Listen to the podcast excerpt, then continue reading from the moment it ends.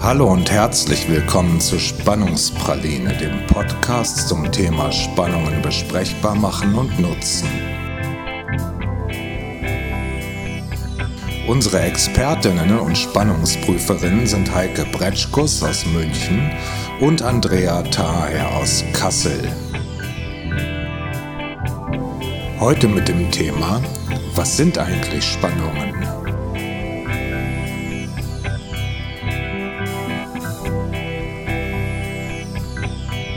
Und jetzt wünschen wir euch gute Unterhaltung und viele spannende Momente.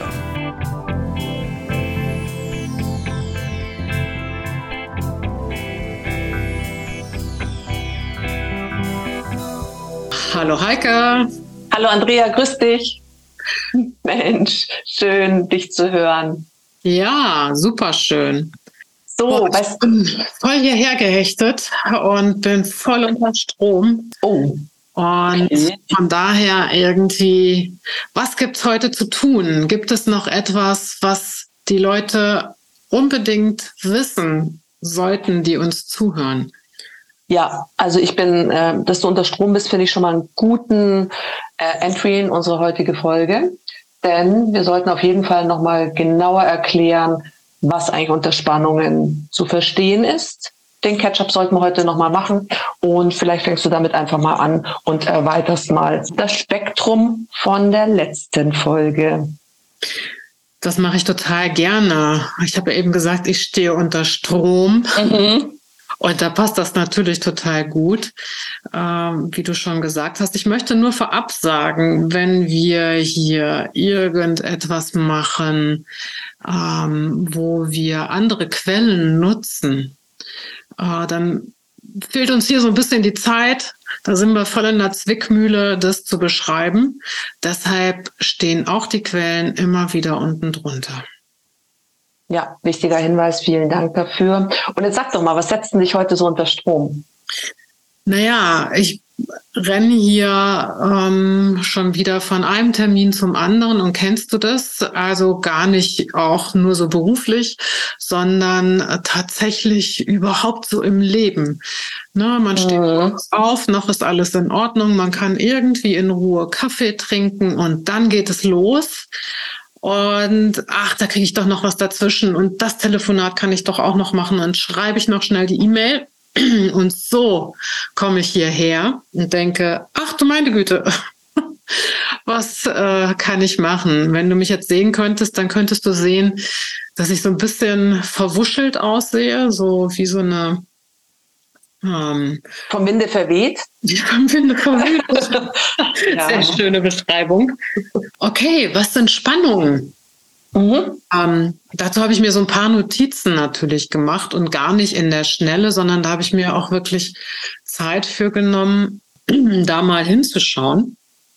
Und würde die gerne einfach mal mit dir teilen. Also ich habe einfach eingegeben Spannungen im Internet und da kam dann, in der Physik ist eine Spannung eine Differenz zwischen zwei Potentialen. Das fand ich ja schon mal total interessant.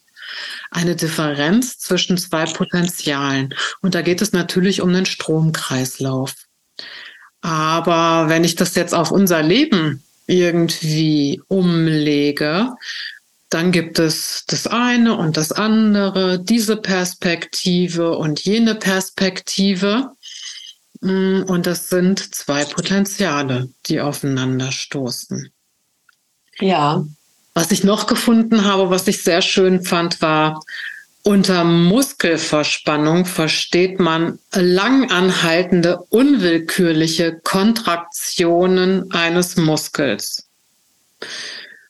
Also, das heißt, das kennen wir, glaube ich, alle. Also ich kenne das zumindest, du vielleicht auch. Ähm, umso länger diese Verspannung ist und die Kontraktion, die unwillkürliche anhält, umso verspannter wird es. Und ich finde, das kann man im Leben genauso sagen. Zwischen zwei Potenzialen, wo die Verspannung, also die eine Perspektive und die andere Perspektive äh, da ist und nicht genutzt wird, ähm, könnte es äh, wirklich zu Verspannungen kommen, die tiefergehend sind. Also. Ja, übrigens, entschuldige, wenn ich dir kurz äh, ähm, mhm. äh, noch so reinfalle ins Wort, aber da kommt tatsächlich auch jetzt so ein Impuls in mir hoch. Und mh, hm, vielleicht, so stelle ich mir das nämlich auch vor, dass das häufig der Fall ist bei so Streik, ähm, Streikparteien, ja, wenn, wenn es darum geht, sei es jetzt äh, zum Beispiel in der Bahn oder wo halt auch immer gestreikt wird, sind vermutlich auf Arbeitgeber- und Arbeitnehmerseite einfach lange nicht ausgesprochene ähm, unterschiedliche Perspektiven aufeinander geprallt oder wurden die verschiedenen Potenziale dahinter nicht sinnvoll genutzt? Ich glaube, das ist tatsächlich zum Beispiel beim Streik ganz häufig der Fall. Das fällt mir jetzt als Beispiel dazu ein. Wie siehst du das? Ja, zum Beispiel beim Streik, ähm, wo klar ist, ich habe eine Position und von der rücke ich nicht ab. Aber das genau sind ja die Verhandlungen im Streik, dass man davon abrückt.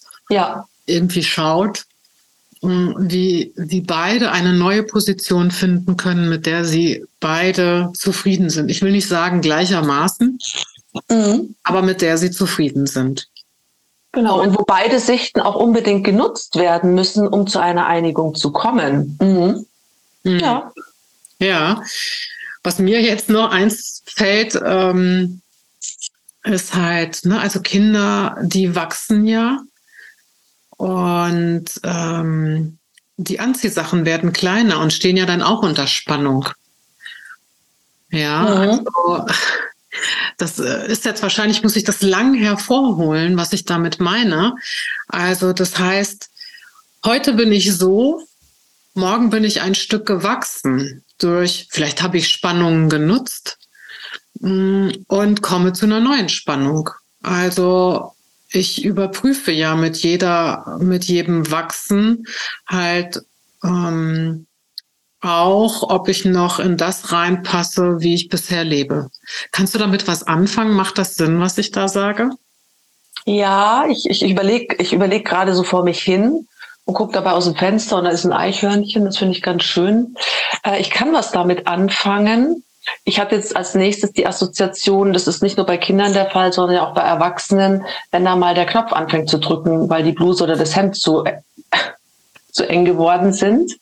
Äh, das erzeugt ja auch Spannung. Insofern, ich kann mit dem Bild was anfangen und gleichzeitig für unsere Hörer und Hörerinnen fände ich schön, wenn du es noch ein bisschen präzisieren könntest, äh, was das Potenzial dahinter ist, aus, dem, aus der Kleidung herauszuwachsen bei Kindern oder tatsächlich auch, wenn man merkt, es gerät etwas unter Spannung. Kannst du da vielleicht das noch ein bisschen präzisieren?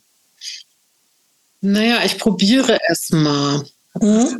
Bleiben wir mal bei dem mein Knopf drückt. Ja. Bei mir drücken die im Übrigen nie. Als du das eben gesagt hast, musste ich halt an mir runterschauen und dachte so, was redet sie da? Mhm. Doch, bei mir schon. und natürlich macht das auch Spannung. Mhm ähm, es ist wie in einer Komfortzone, wenn ich ach, dieses Ding gar nicht so im Blick habe, weil ich irgendwie zum Beispiel Urlaub habe und immer so meine meine weiten Hosen tragen kann, die mit Gummizug oben sind. Äh, ich weiß nicht, ob du sowas kennst. Ähm, und ja, sehr angenehm. Sehr angenehm, ne? Ja. Dann bin ich wie in meiner Komfortzone und dann kann ich ja auch genussvoll in mich reinschlemmen. Mhm. Und es kommt, irgendwann kommt so eine Spannung bei mir. Ja, genau. Die meinte ich auch, ja. Ja, also um bei diesem Beispiel zu bleiben, äh, irgendwann kommt nämlich der Gedanke, oh Gott, wenn ich jetzt wieder eine Hose mit Knopf tragen muss. Mhm, stimmt. Eine Einengung. Mhm dann kommt halt diese Einengung, wo ich dann tatsächlich irgendwie auch überlegen kann, hm, was mache ich jetzt? Und es erscheint mir völlig unangenehm, aus meiner Komfortzone herauszukommen, aber notwendig. Und das ist halt genau diese Spannung, die ich meine. Verstehe. Mhm. Also es ist total unangenehm, aus der Komfortzone rauszuschauen und zu denken, es muss sich was verändern aber ich sehe die Notwendigkeit, dass sich was verändert. Und ich stelle mir vor, gleichzeitig ist es auch so, wenn man sich dann daran gewöhnt hat, dass man dann halt tatsächlich wieder eine Hose mit Knopf trägt, muss ich jetzt immer lachen, was für eine Vorstellung, ähm, dass, es, dass es dann ja auch das neue Normale wird. Ja, genau. Und ähm, dass damit ja auch viele Annehmlichkeiten dann wieder verbunden sind. Das heißt, mhm. dass ich ja, um wieder dazu hinzukommen, wo du die Frage gestellt hast, dass ich ja ähm, etwas hinzunehme und vielleicht also anders wachse, mhm. nämlich äh, aus meiner Zwickmühle heraus, dass es in Ordnung ist, aus meiner Komfortzone herauszukommen, weil ich am Ende feststellen kann, wow, ich fühle mich viel wohler. Hm. Ich fühle mich viel wohler, wenn meine Hosen passen. Ich, wenn mein Knopf nicht drückt, ich kann besser atmen und ähm, da wachse ich halt in dem Moment, dass ich nicht mehr so dieses unangenehme Gefühl, was so vor mir liegt, sondern vielleicht schon das Ergebnis sehe. Ja, und mit Blick auf Spannung, unser tägliches Leben und mal weg von den Klamotten, ähm, willst du ja damit auch einfach zum Ausdruck bringen, dass sich das nutzen lässt, daran wachsen lässt und eben auch äh, man ganz viel lernen kann über sich selbst, oder? Über mich selbst natürlich, unbedingt. Also mhm. ich kann, ich kann auch viel beobachten um mich herum, aber ich glaube, vor allen Dingen kann ich über mich selbst lernen und mich selbst wachsen lassen. Das ist so meine, meine Haltung bei Spannung, also bezogen auf Spannung. Ja, und auch flexibler zu sein und auch beide, beide Sachen zuzulassen oder mehrere Positionen und Perspektiven oder Zustände auch zuzulassen. Ich glaube, und auch die Vorteile daraus ziehen zu können und eben zu nutzen. So würde ich jetzt das äh, verstanden haben. Und hast du denn noch andere Beispiele oder Beschreibungen von Spannungen, die du da auch passend findest in unseren Kontexten? Ist dir da noch was begegnet? Mhm. Auch nochmal physikalisch. Man kann sich die Spannung als eine Art Druck vorstellen. Mhm. Ähm, ja, und da möchte ich sagen, ähm, da ist mir immer besonders wichtig, als Druck auch angenehme Spannung. Also, das ist ja immer die Frage. Für mich gibt es zwei Arten von Spannung und dazwischen ist eine ganze Menge Platz für für die vielen Grautöne. Aber diese zwei Extreme möchte ich kurz beschreiben, nämlich die angenehme, die ähm, nützliche Spannung, so würde ich sie mal nennen, die die man gut akzeptieren kann. Sowas wie oh, eine Inspiration, ich habe mhm. Gedanke, ich habe Ideen, ähm, ich bin hier voll kreativ und stehe unter Strom. Ähm, und die eher unangenehme, ja nicht gewollte, ähm, die ähm, ja eher so ein bisschen, da möchte ich gar nicht hingucken. So, oder wofür man, wofür man wahrscheinlich sich selber auch nicht mag oder sich selbst dann wahrscheinlich auch verurteilt, weil man es als unangenehm empfindet, auch in der Außenwirkung. Meinst du es auch so? Ja, ich, mir begegnet die immer eher, dass ich das Außen verurteile. Ah, das also, ist interessant. Das sind wir auch wieder sehr verschieden. Schön, ja. Ähm, erstmal. Mhm. Erstmal verurteile ich das Außen. Und Hast du ein Beispiel? Entschuldigung. Ja, mm, ich habe ein Beispiel. Ich gebe ein Seminar und denke, ich habe alles richtig gemacht und alles läuft wunderbar und äh, ich habe immer die Möglichkeit gegeben, Selbstverantwortung zu übernehmen und äh, zu beschreiben, was man hier braucht. Und ich habe umgesetzt beziehungsweise ich habe auch enttäuscht.